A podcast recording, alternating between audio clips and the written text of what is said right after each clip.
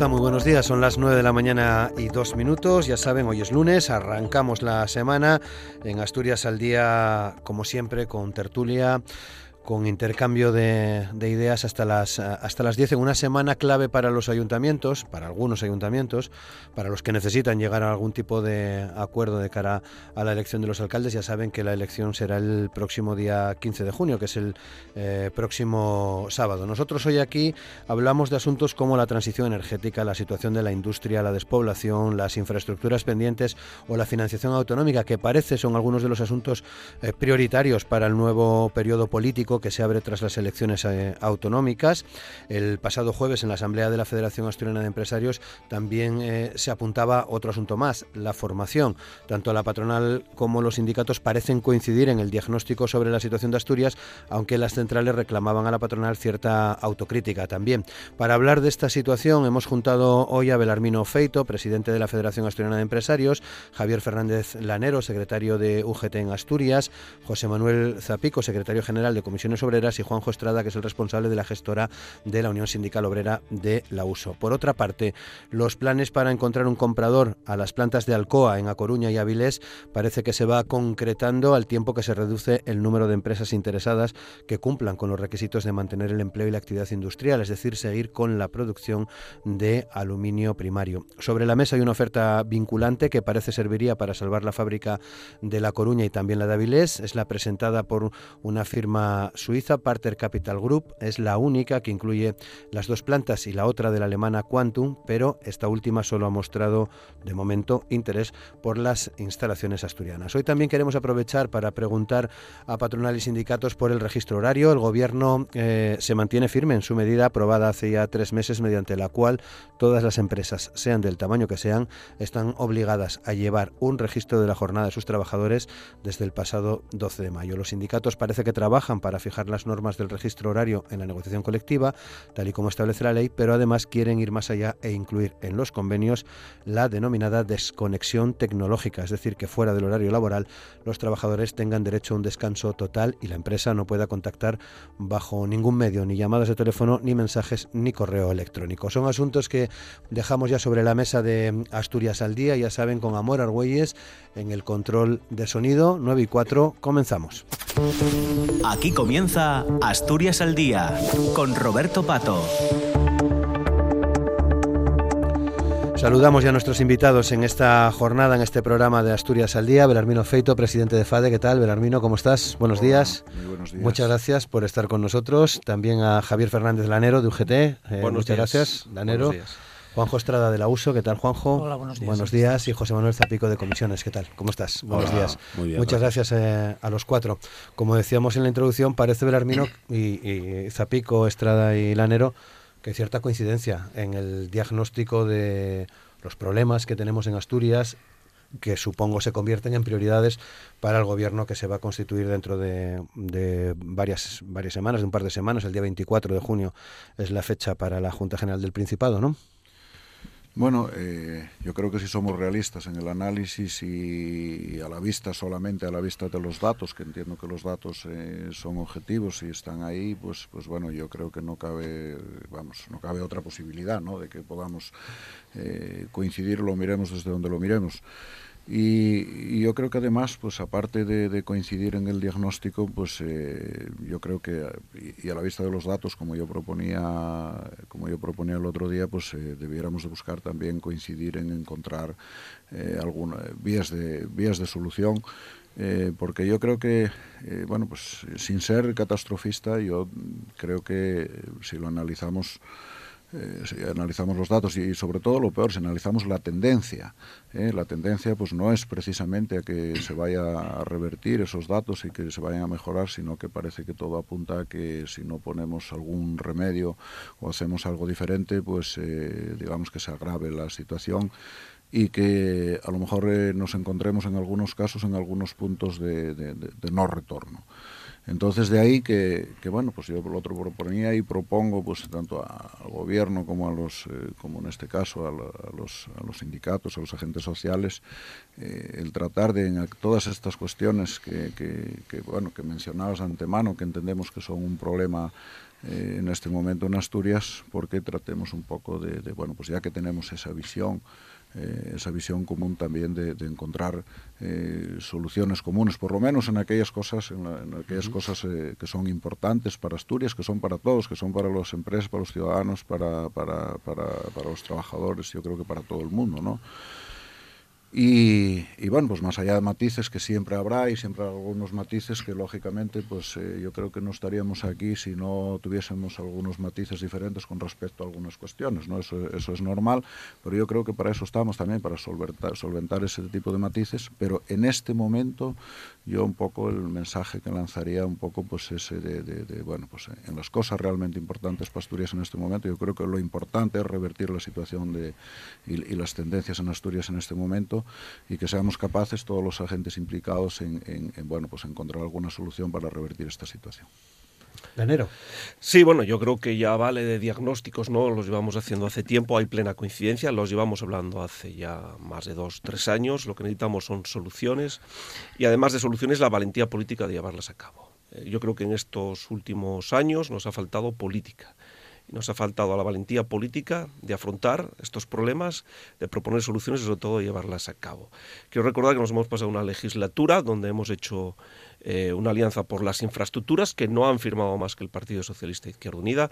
Hemos querido hacer una alianza por la industria donde tampoco se han incorporado el resto de grupos políticos y por lo tanto es el momento de jugar a la política, a hacer política y lo que hay que hacer es de verdad eh, gobernar para los ciudadanos, y buscar las fórmulas para evitar, para evitar las amenazas eh, que tenemos. Por lo tanto, necesitamos política, necesitamos políticos, necesitamos gente que se ponga a trabajar. Yo creo que lo que propone Belarmino es lógico, es coherente, coincidimos plenamente en los análisis, pero insisto, es que volver a hablar de los problemas que tiene Asturias, de las amenazas, de los riesgos, es que venimos hace tiempo hablándolo. O sea, lo que necesitamos al final es que haya soluciones y que los que gobiernan tanto en España como en Asturias bien en lo que compete a ellos o bien exigiéndose al gobierno de la nación, son soluciones y la valentía de llevarlas a cabo. Y por lo tanto, ahora mismo, con las amenazas que tiene Asturias, que ya las has comentado tú, es que casi que me da rabia volver a hablar de ellas porque estamos continuamente hablando de lo mismo, lo que necesitamos es que quien gobierne este país y quien gobierne la comunidad autónoma lo hagan para solventar estos problemas que tenemos. Y no solo que propongan soluciones, no solo la teoría, no solo las palabras, sino hechos, la valentía política de eso que dicen porque coinciden también con nosotros, si les preguntas, es que nosotros hemos hecho una alianza, hemos hecho una alianza, hemos hecho 10 propuestas y todos los grupos políticos con los que nos hemos sentado, quitando Vox, que no nos hemos sentado con ellos, están de acuerdo. O sea, todo el mundo está de acuerdo en el análisis de Asturias, en el diagnóstico, en las dificultades que tenemos. Todo el mundo dice que hay que poner soluciones y que hay que poner políticas para, para evitar esto. Coño, pues hagámoslo. Estrada. Bueno, de acuerdo completamente con los dos. Yo creo que la radiografía, como lo dice Javier, está clarísima, pero no de ahora, de hace tiempo, meses, incluso años. Esto se ha venido fraguando desde hace tiempo por faltas de políticas industriales, por faltas de, no de pactos, sino de concretar. Yo creo que estamos en el tiempo ya. Ahora de que se acaben de una vez los pactos que son políticos, que son políticos, pero tenemos de verdad que sentarnos y plantearnos qué queremos con Asturias para el futuro inmediato. Hay tantos frentes abiertos, como decía eh, Javier, tenemos una letanía de peticiones, y los comentaba el otro día Belarmino, que es que las sabemos ya de memoria, las sabemos de memoria, y nadie ha afrontado, ni se ha sentado seriamente a ver cómo podemos eh, afrontar soluciones, alguna, alguna por lo menos. Tenemos una región que está con déficit por tierra, mar y aire, y que además está agravándose cada vez. Yo espero que se acaben los pactos, que se acabe la racha de, las elecciones, de, estos mensajes que son muy bonitos, pero que al final son vacíos, son vacíos. Para lo que es el, el presente y el futuro de Asturias está claro que han sido vacíos y que tenemos tanto desde lo local a lo externo o desde lo que nos pueda afectar desde fuera a lo interno, buscar soluciones reales para problemas concretos. Y yo creo que luego pasaremos a hablar de problemas concretos. Tarifa eléctrica, tarifa eléctrica. Eh, conectividad, conectividad. Temas concretos. Zapico. Sí, yo creo que los cuatro que estamos en esta mesa lo venimos repitiendo desde hace meses, que la situación que atraviesa Asturias es preocupante, que genera alarma, pero que también nuestra comunidad autónoma tiene fortalezas y que hay un buen momento ahora para aprovechar esas oportunidades que tenemos. A nadie se le puede escapar que Asturias ha sido la única comunidad autónoma que el año pasado destruyó empleo, que tenemos 20.000 personas desempleadas más que, que antes de la crisis, que el poco empleo que se crea es precario, solo 5 de cada 5 contratos de trabajo son indefinidos y sumando paro y precariedad nos da el resultado de despoblación y envejecimiento. Hemos perdido en los últimos 11 años pues la población que tiene el concejo de Siero, unas 52.000 personas en Asturias, que viene a suponer pues perder un concejo como Siero, que es el cuarto municipio asturiano. Mm, a eso si sumamos que estamos a la puerta de una nueva reconversión industrial, pues la situación ciertamente es para estar preocupados, pero también para hacer mucha política, porque insisto en la idea de que Asturias tiene oportunidades. Eh, no podemos consentir que el año que viene en España se cierren 9 de cada de 14 centrales térmicas que tenemos y sin embargo Alemania alargue la vida útil de sus centrales térmicas hasta el 2038, teniendo en cuenta sobre todo que ya estamos importando generación eléctrica con carbón de Marruecos y la captura del CO2 las emisiones de gases de efecto invernadero pues no conocen de fronteras y por lo tanto yo creo que desde Asturias tiene que haber una única voz. En lo social llevamos meses en, esa línea y ahora toca que desde la política tengamos una única voz fuerte que defienda nuestros intereses, que es que tenemos que ir a una transición energética justa, pausada en el tiempo, que se pueda hacer además de manera global, porque una cuestión como es fundamental luchar contra el cambio climático, si no se hace desde la globalidad, pues pierde sentido, pierde eficacia y va a exigir muchísimos esfuerzos a una comunidad autónoma como Asturias, que es singular, porque nuestra industria pesada necesita precios de la luz estables, predecibles, competitivos, y hoy por hoy las energías renovables, desgraciadamente, no pueden dar soporte pues, a toda demanda de energía que necesitamos. Mm, despoblación, descarbonización y yo sumaría otra D, que es eh, el reto de la digitalización, que tenemos que eh, modernizar nuestras empresas y ahí juega un papel fundamental el Principado de Asturias desarrollando la formación profesional.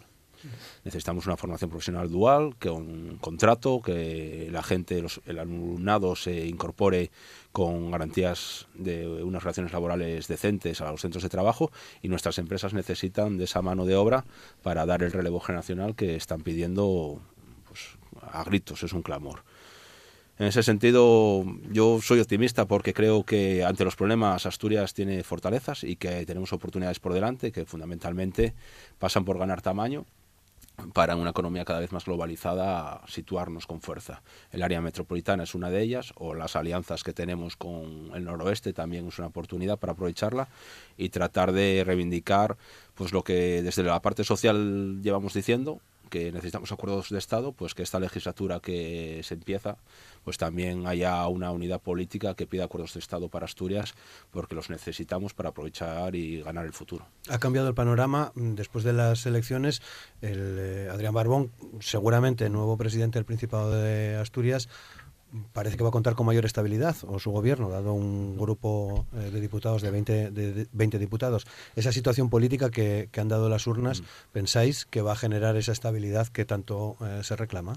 Se necesita y además yo creo que se puede dar esa estabilidad si hay voluntad política y la aritmética da un gobierno fuerte con diputados suficientes para sustentar esa acción de gobierno, pero además da la necesidad de buscar alianzas con el resto de grupos políticos en la Junta General con representación porque no hay una mayoría absoluta y por lo tanto hay un escenario de hacer mucha política, de mucho diálogo y aprendamos del pasado y dejemos atrás una legislatura en ese sentido nefasta, ¿no? donde tuvimos un presidente del Principado de Asturias pues más preocupado de los problemas internos del Partido Socialista donde tuvimos partidos en la oposición que antepusieron sus intereses partidistas al interés general y, ahora toca buscar acuerdos para beneficiar a la mayoría social. Blarmino.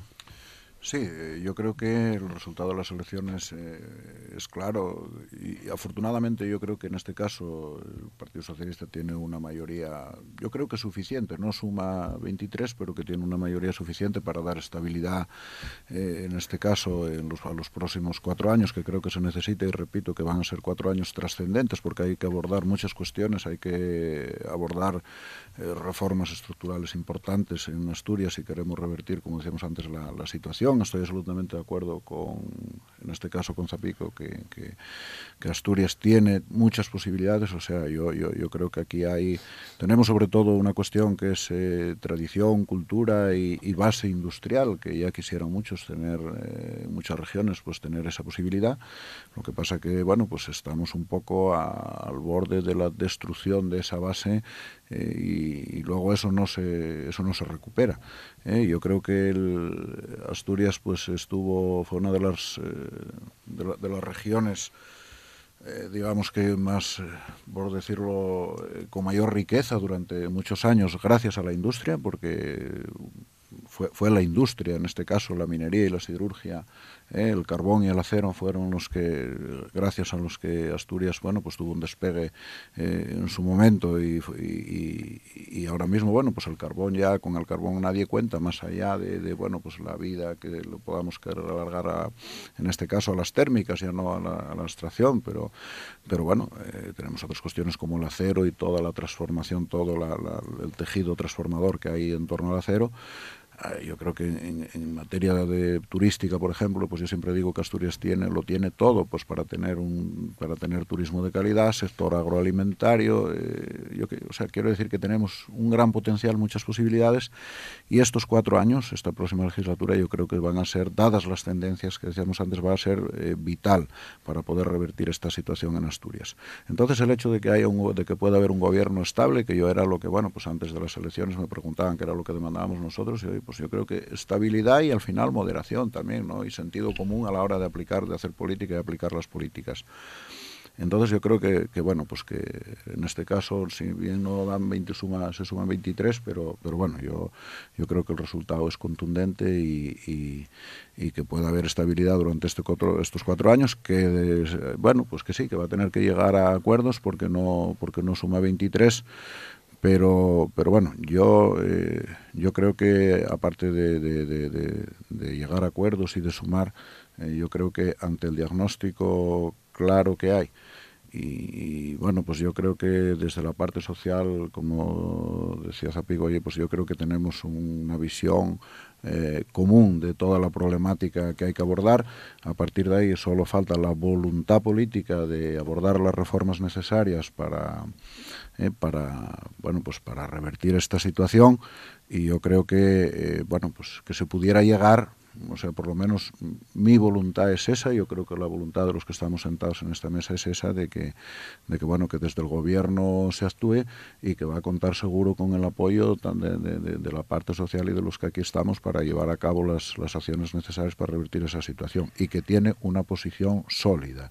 Yo creo que tanto, y es importante también, que a nivel nacional, pues yo creo que hay más o menos una posición, en el gobierno de España también va a haber una posición más o menos sólida, que son gobiernos, de, en este caso del mismo signo, y que manifestó Adrián Barbón a lo largo de la campaña la capacidad de interlocución, en este caso con el gobierno de España, que entiendo que va a ser importante porque hay muchas cosas que se nos escapan desde aquí, pero necesitamos de esa, de esa interlocución con el gobierno de España de cara a abordar eh, cuestiones importantes que hay que abordar.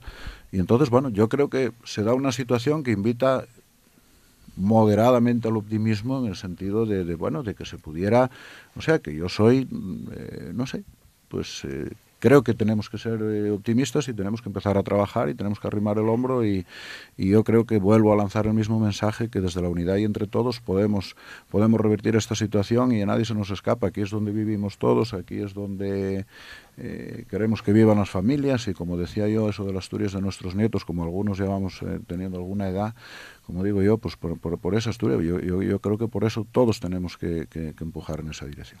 Lanero Sí, bueno, es lo que venimos hablando. Yo creo que el resultado del Partido Socialista aquí en Asturias, en Asturias, tiene que servir para dos cosas. La primera, para tener un gobierno estable los próximos cuatro años. Necesitamos un acuerdo de legislatura con otras formaciones políticas que permita que todos los años de esta próxima legislatura tengamos presupuestos desde el primer día, que no nos pase como nos ha pasado en la anterior legislatura, que hemos estado sin presupuestos la mitad de ella.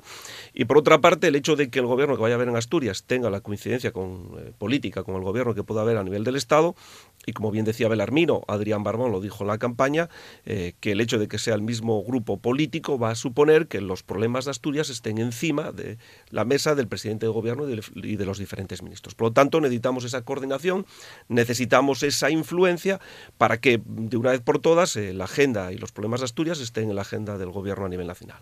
Pero también necesitamos que los problemas de Asturias estén en la agenda a nivel europeo, porque muchos de los problemas que tenemos de la competitividad de nuestras empresas depende también de que la Unión Europea haga una política y aunque yo no soy muy partidario del proteccionismo, sí soy partidario de que ante una situación donde perdemos competitividad porque el resto de los países fuera de Europa, Estados Unidos y compañías se dedican a aplicar políticas proteccionistas y a poner aranceles a los productos que vienen de fuera, pues que nosotros también hagamos una política en la Unión Europea que proteja los intereses de nuestras empresas aquí en Asturias. Pero insisto, los diagnósticos los conocemos, las soluciones también. Lo que yo creo que hace falta es la valentía política de que esas soluciones que sabemos que son las necesarias, haya la valentía política de ponerlas en marcha, eh, bien con acuerdo o bien con el no acuerdo del resto de formaciones políticas. Es decir, tampoco podemos entrar en la parálisis política, no podemos convertir a que si no tenemos, somos capaces de buscar un acuerdo con el resto de formaciones políticas, pues hagamos comisiones de trabajo que se reúnan un año, dos años, tres años y no se llegue a ninguna solución. Es decir, tenemos un problema con la precariedad en el empleo y todos sabemos que hay que derogar la reforma laboral. Lo hemos escuchado al partido que ahora va a gobernar este país. Bueno, pues lo que tiene que hacer es derogar la reforma laboral. Ahora tiene mayoría y si no se hace, pues entonces es que no tenemos la valentía política de hacerlo. Si en vez de derogar la reforma laboral lo que proponemos es poner en marcha un nuevo estatuto de los trabajadores, es, decir, si no somos capaces de ponernos de acuerdo en eliminar tres, cuatro, cinco cosas de la reforma laboral que han hecho mucho daño, y lo que proponemos es negociar una ley tan importante como es un estatuto de los trabajadores, ¿cómo lo vamos a hacer? Nos vamos a pasar cuatro años en una comisión de trabajo viendo cómo ponemos un un estatuto de los trabajadores en marcha y por lo tanto eso no soluciona nada, porque si no somos capaces de ponernos de acuerdo en derogar varios artículos de la reforma laboral, de la última, mucho menos vamos a ser capaces de ponernos de acuerdo en tener un nuevo estatuto de los trabajadores. Por lo tanto, hay que recuperar la situación anterior a la reforma laboral y una vez que recuperamos esa, situación laboral ya nos plantearemos negociar un estatuto de los trabajadores. Lo mismo con las pensiones, ¿de qué sirve? ¿De qué sirve? Sabemos que hay que, que el pacto de la mesa del pacto por hay que dinamizarla, que hay que buscar acuerdos, pero llevamos meses, años buscando acuerdos y no somos capaces. Sabemos que las pensiones tienen que estar actualizadas eh, con el IPC y que no podemos vincular eh, el futuro de las pensiones, de la cuantía de las pensiones a la esperanza de vida. Bueno, pues hay que tener la valentía política de cambiar eso.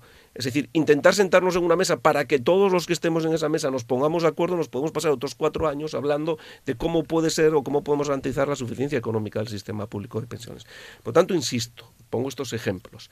Necesitamos políticas, necesitamos la valentía de que si tenemos claro el diagnóstico, si tenemos claro que hay que aplicar soluciones, hay que ponerlas en marcha. Y muchas veces los intereses partidistas van a impedir el acuerdo total de todos los grupos que están en el Parlamento, porque, porque es así, porque uno tiende más que a, poner soluciones, a, eh, tiende a echarse la culpa de por qué hemos llegado a esta situación que es lo que hemos escuchado muchos de los grupos políticos, echándose la culpa por qué estamos en la descarbonización express, quién fue el que decidió cerrar las minas y quién no fue el que lo decidió, es decir, quién fue el que subió, el que congeló las pensiones, estamos todo el día en esos debates de quién fue la culpa. No, pongamos las soluciones, tengamos la valentía política de los que gobiernan de ponerlas en marcha. Juanjo. Bueno, eh, tres palabras claves. Lo primero, eh, estabilidad.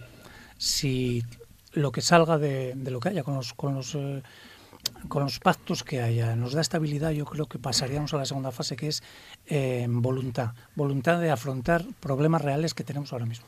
Que tenemos ahora mismo encima de la mesa, que como bien decía Belarmino, los próximos cuatro años yo creo que van a ser claves en Asturias para saber o para ver qué, Asturias queremos dejarle a nuestros nietos y a las próximas generaciones. Y la tercera importantísima, trabajo, que creo que no se ha hecho que en el futuro inmediato, yo he sido detractor de Javier Fernández, porque creo de verdad, y sin intentar meter mucho el dedo en el ojo, que se ha dejado ir, que en la última época de él se ha dejado ir y estábamos en un limbo indefinido en el que ni Javier ni, ni Adrián, ni porque Adrián no lo era y Javier no lo quería. Y eso ha sido nefasto para Asturias, nefasto. Yo creo que eh, lo hemos pagado y espero que lo que salga de aquí podemos dar, podamos dar concreciones, pero cosas muy concretas, muy concretas a las que se refería Javier antes, de verdad, afrontar problemas con el pacto que haya global, con el gobierno que haya, y esa estabilidad que es importantísima, afrontar los retos en los que de verdad no hay más tiempo, no hay más tiempo. Mm, tenemos los jugadores en los sitios concretos. Lo que nos falta es hacer un equipo. Nuestra gran eh, penitencia, que es una comunidad eh, de una uniprovincial e industrial, es nuestro gran valedor nuestro gran valedor. Tenemos aquí el, el, volumen que tenemos de empresas electrointensivas y multinacionales, que son las que nos dan unos sueldos sólidos y por encima de la media porcentualmente de otras comunidades, y que además nos da una estabilidad para enfocar otras formas de, de ver cómo hacemos esos pactos para ir más adelante, para avanzar, para avanzar. ¿Qué pasa? Que se está liando todo, se está liando el interno con el externo y el externo con el interno. ¿Por qué? Porque hay indefinición. Hasta que no concretemos cosas, no podremos avanzar en, definir a dónde queremos ir y luego ponerse a ello para, para ir a donde queremos ir de verdad. La transición energética, una percha de la que cuelgan tantas cosas. Eh, las claves que mantenía el anterior gobierno de Pedro Sánchez parece que van a continuar en este. ¿Será posible eh, parar, eh, poner el freno para que no sea express? Es necesario. Es necesario afrontar este reto de la transición energética desde el diálogo, desde la negociación, con unos plazos razonables que nos permitan, como decía antes, pues afrontar de manera global la lucha contra el cambio climático. Pero tenemos una gran dificultad que se llama Teresa Rivera. Tenemos una ministra para la transición ecológica que de manera incomprensible y de manera pues errática desde nuestro punto de vista está tomando decisiones o generando incertidumbres que están favoreciendo que nuestras empresas pesadas no inviertan y una industria electrointensiva que no invierte, pues se llama plan de cierre a medio plazo. Y en esa situación nos estamos encontrando pues en Alcoa, situaciones como las que vive Arcelor o cualquier empresa cuyos costes principales se derivan de la electricidad. Y, también, por supuesto, muchísimas familias que viven en la pobreza energética que durante el invierno no pueden calentar sus hogares de manera confortable y ese obstáculo es difícil de salvar porque cada vez tiene más peso en el gobierno de Pedro Sánchez y ahí es donde necesitamos pues empujar desde la parte social a la parte política en Asturias para tener una voz única que en Madrid plantee pues cuestiones muy razonables como que Asturias necesita tiempo para adaptarse a este nuevo escenario. Si China emite cada vez más emisiones de CO2, aproximadamente el 30% de las emisiones de CO2 eh, globales vienen de China, Estados Unidos el 15%. Mm, Europa en torno al 9%.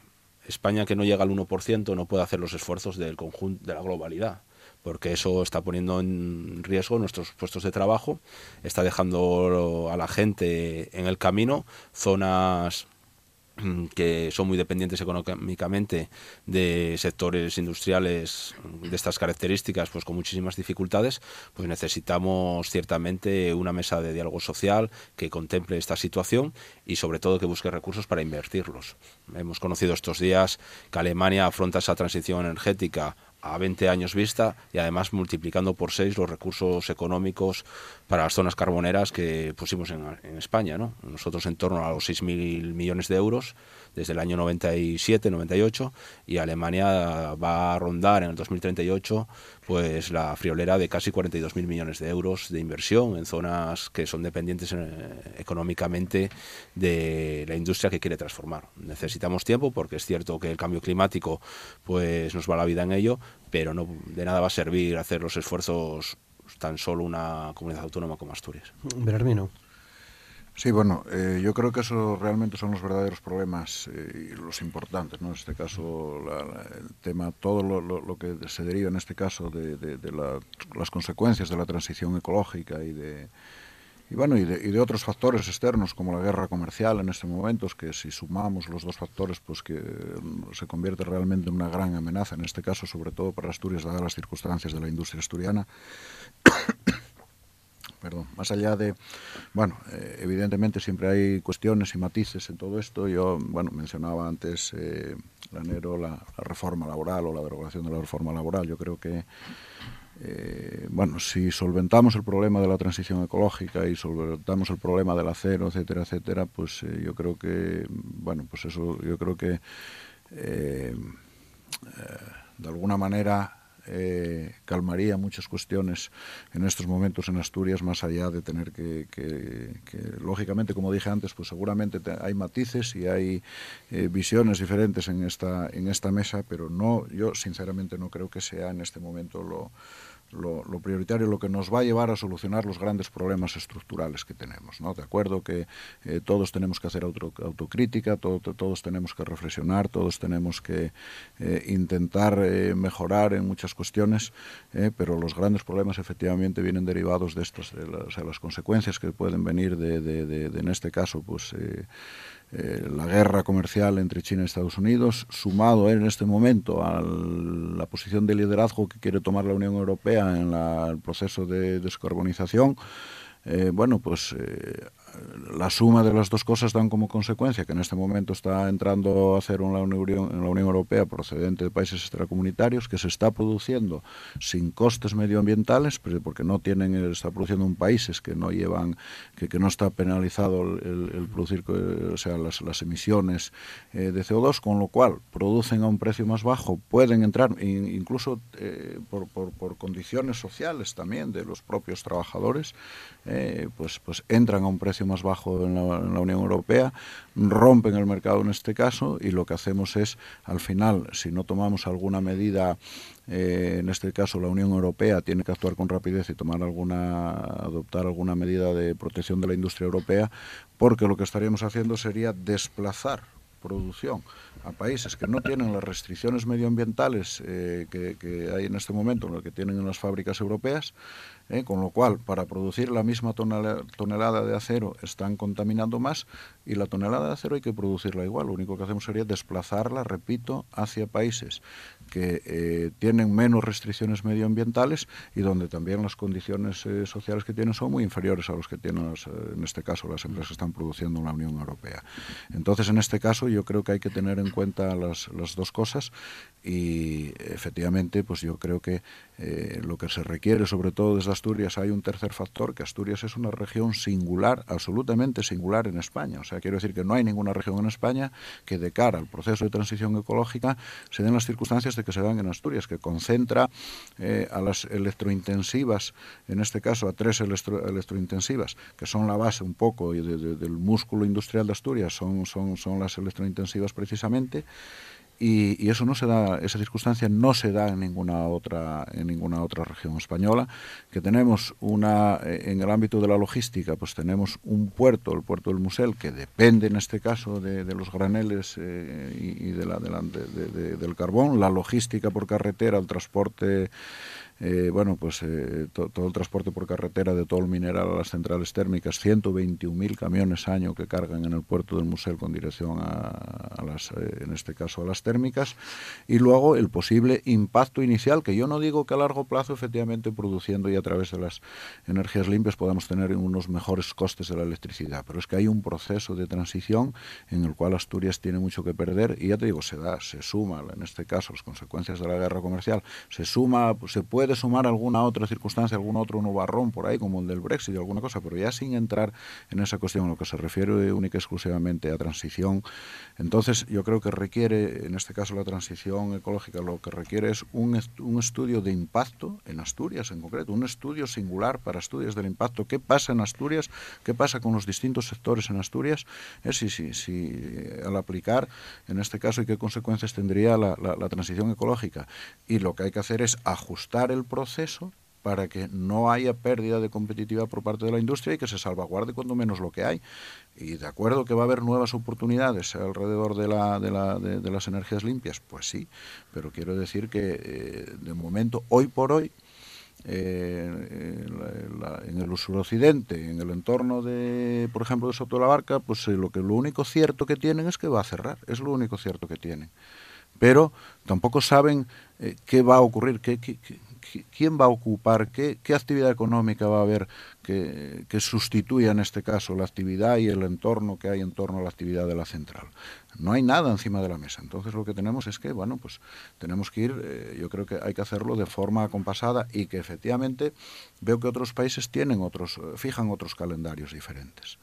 ¿eh? entonces, bueno, pues en este caso habrá que hacer un estudio de impacto específico en Asturias y habrá que o se debería de acompasar, en este caso, eh, la puesta en funcionamiento de otras actividades y ir, ir haciendo una, eh, una transición y una alternancia, que es lo que nosotros llamamos justa. Justa es eso, justa es que no perdamos. Y por otra parte, pues yo creo que la Unión Europea efectivamente tiene que, hay muchas cosas que se nos escapan aquí, pero bueno, para eso tenemos nuestros representantes en el Parlamento Europeo y, y, desde la Unión Europea, pues yo creo que es urgente porque la situación de... Es que las cosas van ocurriendo y cuando ya ocurren y, ocurrieron ya, eh, y, no hay ningún tipo de solución. O sea, pasan los días, las semanas, los meses y los años eh, y, las cosas ocurren. Y ocurrió lo de Alcoa, ahora Arcelor, pues está ocurriendo lo que está ocurriendo. San Gobén sabemos lo que está pasando, quiero decir que ya, ya, ya, conocemos alguna decisión que se tomó en el seno de San Gobén. Y las multinacionales funcionan así, porque tienen el centro, los centros de decisión donde están, son muy buenas para el territorio, ¿eh? porque generan mucha actividad, da mucho empleo, etcétera, y generan, eh, quiero decir que actividad indirecta, empleo indirecto, etcétera, pero los centros de decisión están donde están y toman las decisiones acorde a lo que en cada momento eh, a lo que hay encima de la mesa. Entonces, escuchamos las amenazas, que viene el lobo, que viene el lobo, pero si no hacemos nada, el lobo viene y se come la oveja. O sea, quiero decir que al final... Granero. Sí, bueno, la verdad que no tiene mucho sentido lo que la política que estamos siguiendo que estamos siguiendo en España en materia energética. Queremos ser los primeros de la Unión Europea en descarbonización, de hecho somos los primeros en cumplir los acuerdos, pero somos el tercer país de la Unión Europea en número de trabajadores pobres. A mí me gustaría ser los campeones en tener menos trabajadores pobres y no tanto en ser los primeros en la descarbonización. En Europa nadie duda de que hay que ir hacia las energías renovables y que hay que ir hacia una descarbonización, pero insistimos, esta tiene que ser tiene que ser justa. Por eso la Unión Europea tiene también que llevar a cabo políticas que protejan nuestros productos, en este caso que protejan el acero. Lo que pasa es que la Europa tiene que ser una, Europa de verdad, porque claro, nosotros pedimos aranceles para el acero, porque nos preocupa mucho. Otros países vendrán y querrán proteger la aceituna negra y otros querrán aranceles para las lechugas y los tomates. Claro, necesitamos una verdadera política de la Unión Europea. Y lo primero que tenemos que hacer también es ver lo que nosotros podemos hacer. ¿no? Y en este país, el gobierno de este país, el próximo gobierno de este país, tiene que proteger, tiene que proteger su industria. Proteger su industria es sacar un estatuto electrointensivo que lo va a sacar, que no lo sacó cuando estaba comprometido, pero que tenemos el compromiso de que nada más que gobierne lo va a publicar. Pero lo que tenemos y lo que necesitamos es que sea un estatuto electrointensivo que nos valga. Pero insisto, no solo vale con poner un estatuto electrointensivo, de nada sirve un estatuto electrointensivo si luego cuando venga la próxima subasta eléctrica sacamos paquetes de kilovatios que siguen perjudicando a la industria asturiana. De nada sirve que nos den una cosa por un lado y nos la quiten por otro. Por eso necesitamos una verdadera política. El sistema de subasta eléctrica no nos vale. No nos vale una subasta cada seis meses, cada año. Es imposible que una empresa cuyos principales costes de producción eh, sea la electricidad, eh, no vaya a saber cuál va a ser el coste de la electricidad en los próximos años, porque tiene una subasta cada seis meses y no sabemos cómo puede salir. Por lo tanto, esas son políticas que dependen de nosotros y si queremos resolver eso, eso lo, tenemos que hacer nosotros, no le podemos echar la culpa a la Unión Europea, ni a China, ni a ningún eh, otro lado. Por lo tanto, lo que necesitamos son políticas, lo mismo que en Asturias, que tampoco le podemos echar la culpa a los de fuera tenemos deficiencias. Es decir, hablábamos del problema del puerto, con la bajada que va a tener de tráficos por la, por la descarbonización, por el cierre de las centrales térmicas, el que va a tener este año por la propia bajada de producción de Arcelor. Bueno, pues que tenemos una regasificadora que de estar en funcionamiento atraería a barcos a repostar ese, con ese gas licuado para lo que está previsto y posiblemente supondría unos cuantos millones también de toneladas de descarga y de tráficos para, para el Musel. Por lo tanto, tampoco tenemos hecho nuestros deberes, no tenemos eh, la regasificadora, no tenemos el área metropolitana y parece que cada vez se van a poner más problemas y si en Oviedo gobierna el Partido Popular, no porque gobierna el Partido Popular, pero como ya ha anunciado que no está de acuerdo con el área metropolitana, nos metemos en otro jaleo político y en vez de potenciar Asturias, debilitarla, pues eh, lo que en vez, de, en vez de fortalecerla lo que hacemos es debilitarla. En Asturias necesitamos que vengan nuevas empresas no hay empresas suficientes para absorber el paro que tenemos. Necesitamos atraer a nuevos inversores, atraer nuevas empresas no nuevos emprendedores, hablo de empresas con capacidad de generar empleo, tenemos que potenciar las que tenemos y tenemos que atraer nuevas. Y para eso necesitamos las infraestructuras. Coño, pero es que la variante de Pajares llevamos desde el año 2004 con ella. Es que mm, todo el tema de cercanías pues está como está. Es decir, el otro día lo decía, coges el tren en Gijón para Irayanes, son dos horas y media. Son dos horas y media, es una vergüenza. Tenemos áreas estratégicas sin resolver. ¿De qué tira parte de Asturias aparte de ser industrial? Del turismo vamos a ver el turismo, porque claro, del área industrial, del sector industrial, del sector eh, del turismo, tiran el resto de actividades económicas. Tira toda la industria auxiliar, pero tira también la hostelería, tira el comercio. Es decir, pues potenciemos el turismo de calidad que tenemos aquí. El turismo de calidad viene sobre todo a nivel internacional. Pero claro, tenemos el aeropuerto sin tráfico, que es que merece más la pena mm, aterrizar en Santander y coger el avión en Santander que no venir a Vilés para el turismo en Asturias.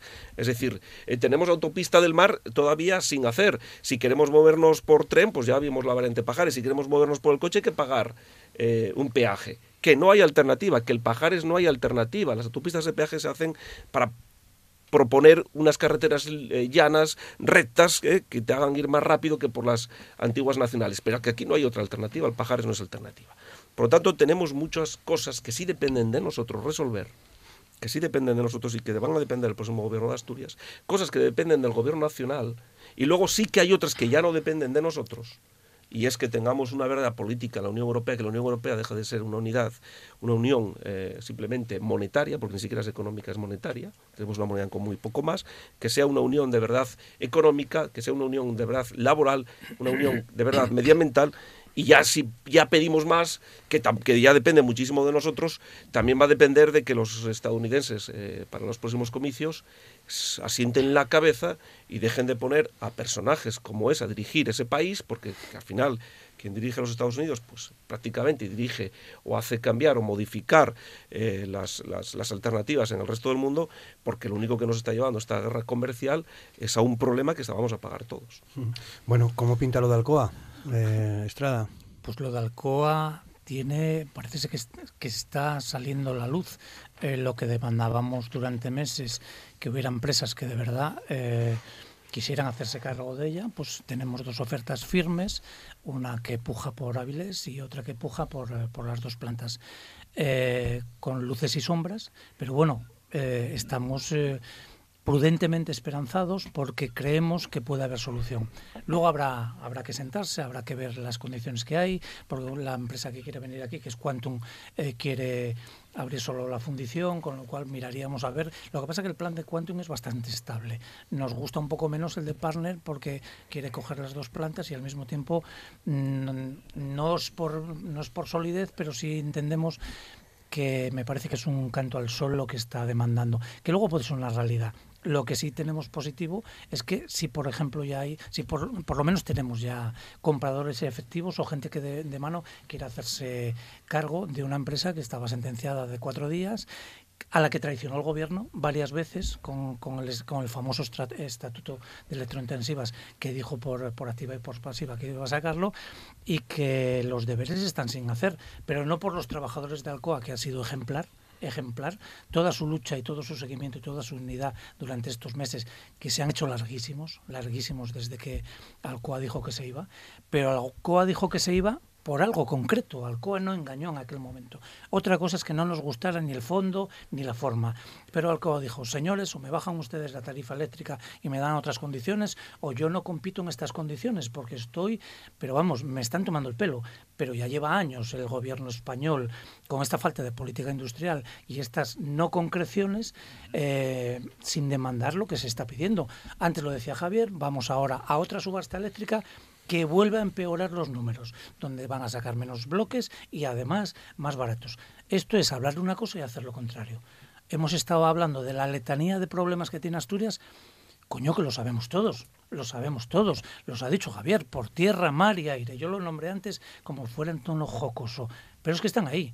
Es que tenemos una singularidad, una singularidad que decía Belarmino, que es que son multinacionales muy potentes, que Arcelor ya ha hecho los primeros movimientos, que Saint-Gobain ha dicho, a mí no me gusta cómo, está, cómo se está jugando aquí, que Dupont está callada, pero mañana puede deslocalizar lo que le parezca. Tenemos una singularidad que al mismo tiempo nos hace muy fuertes y sólidos, pero nos deja en una indefensión en la que no jugamos todos a lo mismo. No puede ser, no puede ser este desagravio, y ahí es la política europea y la defensa de sus intereses, lógicamente, con la guerra comercial que tenga. La, la guerra comercial es de Estados Unidos con todo lo que se mueva. Trump pelea con todo lo que se mueva porque para él es un deporte. Ahora es China, le tocó a Europa, eh, pero tenemos que tener nosotros bien claro lo que tienen que defender. En este caso, Asturias, lo que estábamos hablando antes, y Europa también, por defensa de sus intereses. Si no, si no, es demencial explicarle a alguien que el que está enfrente de ti, enfrente de ti, como se habla de, de abajo en el sur, que a 15 kilómetros pueden las empresas eh, producir sin cupo de CO2. Y a 15 kilómetros, que lo estás viendo, que hay un poco de agua por el medio, tienes unas restricciones, que lo decía Zapico antes, que son brutales. Eso no se sostiene. Habrá un tiempo en el que estamos funcionando así, pero hay que llegar a definiciones para intentar avanzar todos. Sí, yo creo que Alcoa es un buen ejemplo de lo que tenemos que hacer en Asturias y podemos hacer. Desde el inicio de la fatídica decisión de, de Alcoa de dejar sus instalaciones, se creó en Asturias un frente social con los empresarios, las organizaciones sindicales, eh, los trabajadores y trabajadoras en general en la comarca de Avilés, pero también desde la comprensión en Asturias que el futuro de Alcoa, de la industria pesada, es el futuro del conjunto de la comunidad autónoma, de unidad y de propuesta para salvar la situación. Y ahora estamos llegando a los últimos días donde el partido está abierto pero que tenemos opciones de poder ganarlo. Pese a que el gobierno del estado ha estado poniendo zancadillas faltando a la, su palabra que era una cuestión importantísima para tener garantías para habilidad de estas plantas industriales, que es el estatuto para las empresas electrointensivas, y pese también a la actitud cicatera de la multinacional. Tenemos opciones, pero hay que empujar hasta el último minuto. Esta mañana hay una asamblea en el centro de trabajo de Avilés, donde supongo que salga adelante la movilización de una marcha a Madrid, que saldría el jueves ya a las 7 de la mañana de la fábrica, para hasta última hora presionar, presionar y presionar para garantizar el empleo y garantizar un plan industrial para Alcoa. Muy bien, nos quedan 10 minutos de programa. Quería mm, eh, preguntaros por el, por el registro de control horario Belarmino, que está generando cierta controversia en las empresas, también en los trabajadores, y parece que el gobierno, al menos son informaciones de, de las últimas horas, no va a ofrecer más flexibilidad. ¿Se aplica o se aplica? Bueno, yo creo que, eh, a ver, yo creo que partiendo de la base de que mm, nosotros estamos absolutamente de acuerdo con el fin que persigue el decreto, o sea, quiero decir que no, evidentemente no, no, como no podía ser de otra manera, no.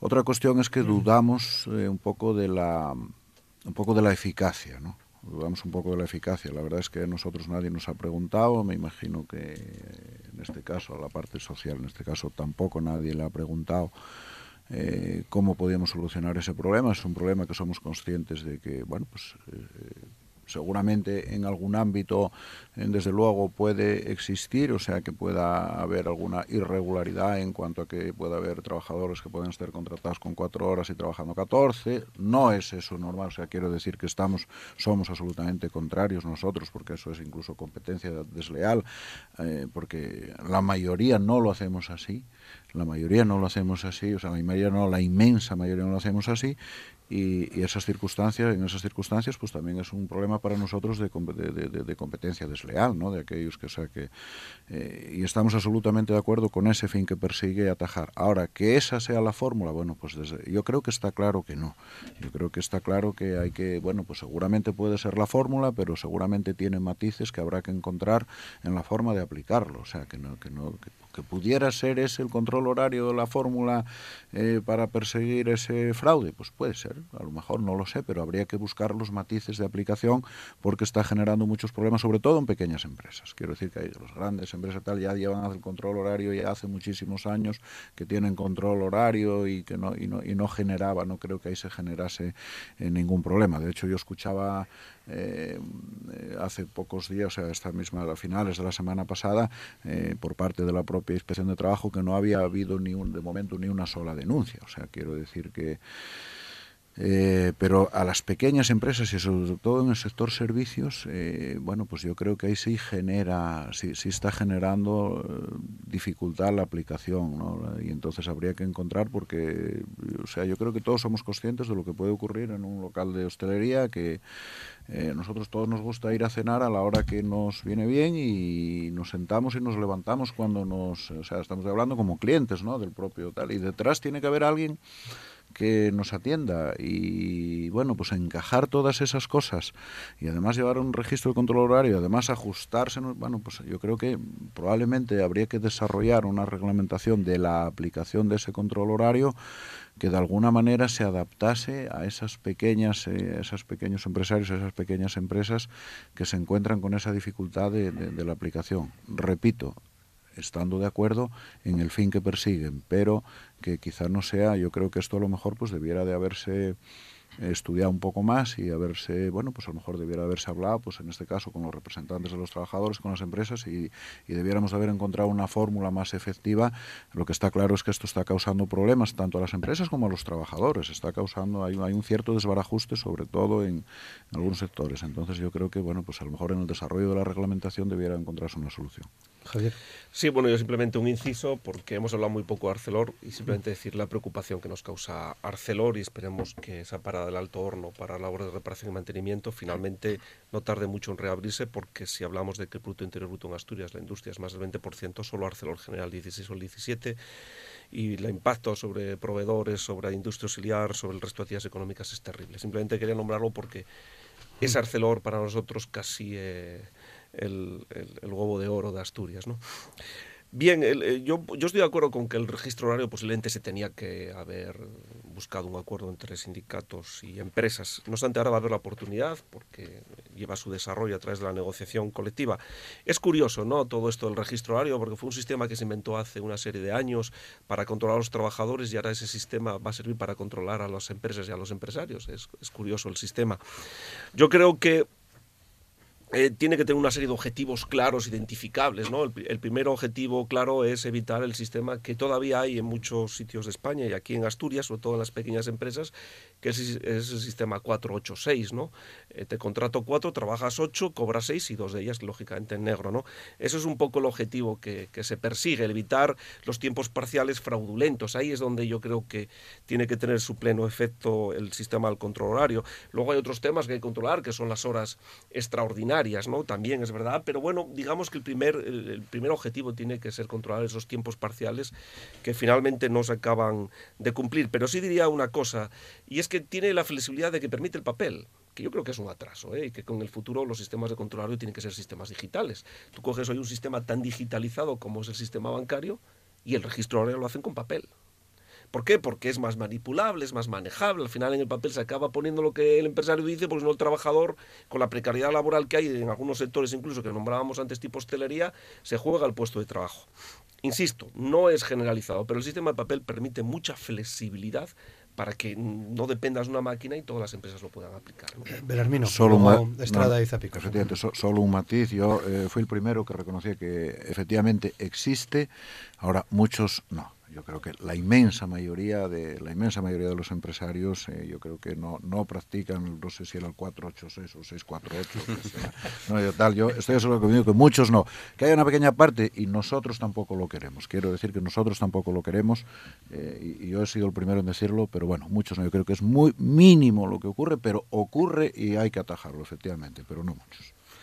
Juanjo. Bueno el registro horario la verdad es que nos da mucho juego para para poder debatir sobre él porque eh, estamos en fase de indefinición, aunque no debería ser. Esto parte de un Real Decreto Ley donde yo quiero recalcar que su exposición de motivos es para medidas de protección social y lucha contra la precariedad laboral en la jornada de trabajo. aparte del registro, es para combatir esa millonada de horas extras que se hacen, que no se computan, que no aparecen en ningún lado y que al final redundan en menos puestos de trabajo. La verdad es que eh, yo creo que estamos en fase de aclimatación.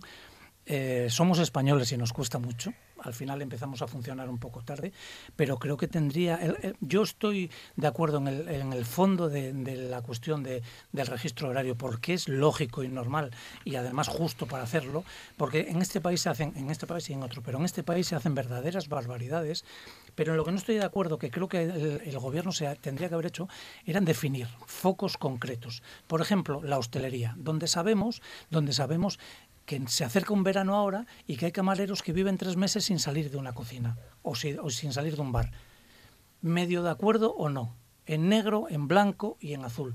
Y podría el gobierno haber definido focos para pulsar cómo iba un registro horario y a partir de ahí ir exportándolos. No a las grandes empresas, que yo creo que eso está bastante definido, pero y las empresas pequeñas, las pymes, que son el noventa y pico por ciento de este país no tienen ningún tipo de registro.